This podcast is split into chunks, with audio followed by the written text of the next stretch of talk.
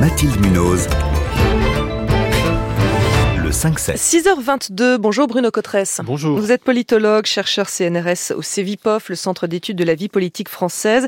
Et on a besoin de vos lumières ce matin pour analyser le moment politique que nous vivons, pour ne pas dire la crise politique. Le Parlement a donc fini par adopter tard hier soir le projet de loi immigration après l'accord de la commission mixte paritaire. À l'Assemblée, 349 voix pour et 186 contre. Un texte soutenu par la droite et l'extrême droite, mais qui met le feu aux poudres dans la majorité présidentielle. Et justement, majorité. Juste trois faits. Il y a un député de la majorité sur quatre qui n'a pas voté le texte. Il y a plusieurs ministres qui envisagent de démissionner. Et il y a les jeunes avec Macron qui avaient appelé à ne pas soutenir le texte. Est-ce qu'on assiste à l'implosion de la Macronie? En tout cas, c'est la première vraie crise à l'intérieur de ce mouvement politique. Ça, c'est absolument certain. Il n'y a eu absolument aucun équivalent jusqu'à présent. C'était un mouvement politique euh, Renaissance et l'ensemble de la Macronie extrêmement unis par au fond soutenir le chef de l'État. Voilà. Et donc on a, on a la, la première grosse crise. C'est la fin du en même temps? Il n'y a plus la jambe gauche. Peut-être pas, peut-être pas. Voilà. Il faut pas aller trop vite en, en besogne. Mais c'est vrai, par exemple, en 2018, avec plusieurs de mes collègues, on avait conduit une grande enquête sur les adhérents de la République en marche, et on disait ce qui unit ce mouvement, c'est ce qui divise les autres, le leadership et l'Europe. Mhm. Mais par contre, on soulignait qu'il y avait des tensions potentielles autour du clivage gauche-droite, que à l'intérieur même de la Macronie, la gauche, la droite, ça continuait euh, d'exister. Et notamment, on voyait de gros éléments de différenciation sur les questions régaliennes, sur la question de l'ordre, de l'ordre, de l'immigration. C'était déjà là dès le début du mouvement. Mais là, ces contradictions ont explosé en plein jour depuis quelques, donc ce que vous nous dites, c'est qu'Emmanuel Macron a peut-être fait une erreur en pensant qu'on pouvait dépasser les clivages politiques traditionnels? Oui, sans aucun doute, ces clivages politiques existent, en particulier sur ces questions, sur ces questions régaliennes, sur les questions de l'immigration, sur le contrôle des frontières.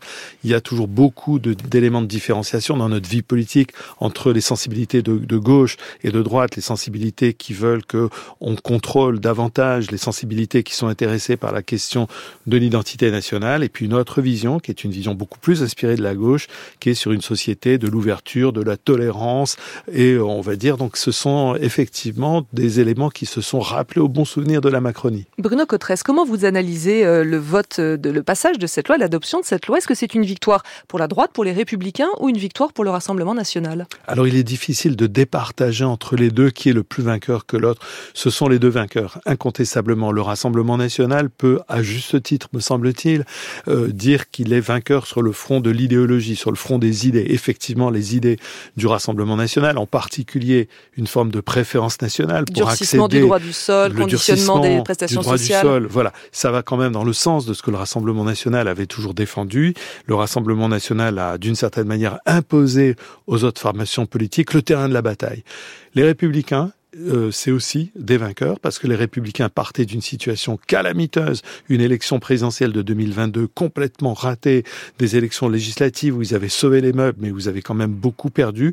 Et là, ils ont montré qu'ils existaient, qu'ils se réappropriaient des thèmes fondamentaux pour eux et aussi qu'on devait compter avec eux. Donc ils ont cranté quelque chose, eux dont tout le monde disait qu'ils étaient une formation politique à l'agonie, quasi en voie de disparition. Il faudra voir comment ils passeront l'obstacle des élections européennes, parce que si aux élections européennes ils étaient en dessous de la barre des 5%, alors là, effectivement, ça repartirait dans le sens que les républicains sont dans une situation extrêmement périlleuse. juste pour revenir sur le fond, est-ce que c'est effectivement le texte le plus répressif depuis 40 ans, comme le disent les ONG Alors c'est vrai que c'est un texte qui a considérablement euh, durci euh, la politique publique de l'immigration euh, en France, et c'est effectivement un vrai tournant.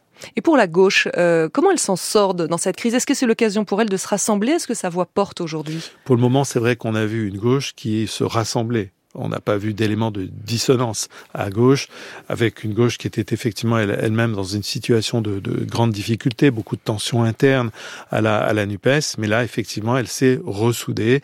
Effectivement, euh, la droite a donné l'occasion à la gauche de se ressouder. Néanmoins, il restera à la gauche à maintenant développer ses propres propositions sur les questions d'immigration, qui sont quand même des sujets de préoccupation dans, dans l'opinion. Donc, il va falloir maintenant que la gauche explique qu'est-ce qu'elle aurait fait. Donc finalement, si je comprends bien, tout le monde y a gagné, sauf Emmanuel Macron. Alors Emmanuel Macron, pour le moment, effectivement, en difficulté parce qu'au fond, ça ne rend pas plus lisible euh, la, la, grande question que tout le monde se pose où va la direction? Quelle est la grande direction du deuxième mandat d'Emmanuel Macron? Où veut-il aller? Est-ce que c'est plutôt de renouer avec l'origine du macronisme, l'économie? Est-ce que c'est de s'affirmer sur les questions régaliennes? Est-ce que c'est de réparer ce qui ne va pas en France? On n'a toujours pas la réponse à cette grande question. Et puis il, fait, il a fait plein de mécontents hein, dans la société civile avec le vote. Hein. Les présidents euh, de plusieurs grandes universités, de plusieurs dizaines de grandes universités ont dénoncé un texte indigne. Les dirigeants des trois grandes écoles de commerce, euh, l'ESSEC, ESCP et HEC, pareil. Le MEDEF aussi est dans les rangs des opposants.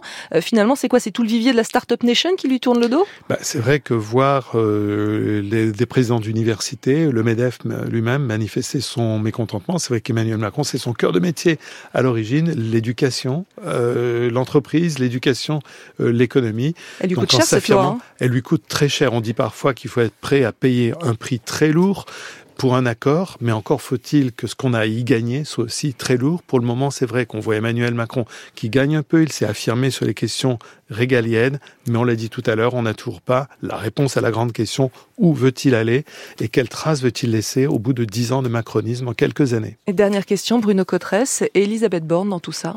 Elisabeth Borne, pour le moment, a d'une certaine manière, elle peut, elle peut dire qu'elle est arrivée à faire vivre euh, la mission qu'Emmanuel Macron lui avait assignée, faire vivre des majorités de projets, tantôt avec la droite, c'est fait. Il va lui rester à nous prouver que ça peut être fait avec la gauche, mais ça va devenir très très compliqué de faire venir la gauche sur des projets de loi du gouvernement. Et justement, Elisabeth Borne, je le redis, est l'invitée du grand entretien de France Inter tout à l'heure à 8h20. Merci beaucoup euh, pour vos explications, Bruno Cotresse, chercheur CNRS au CEVIPOF et invité du 5-7 ce matin.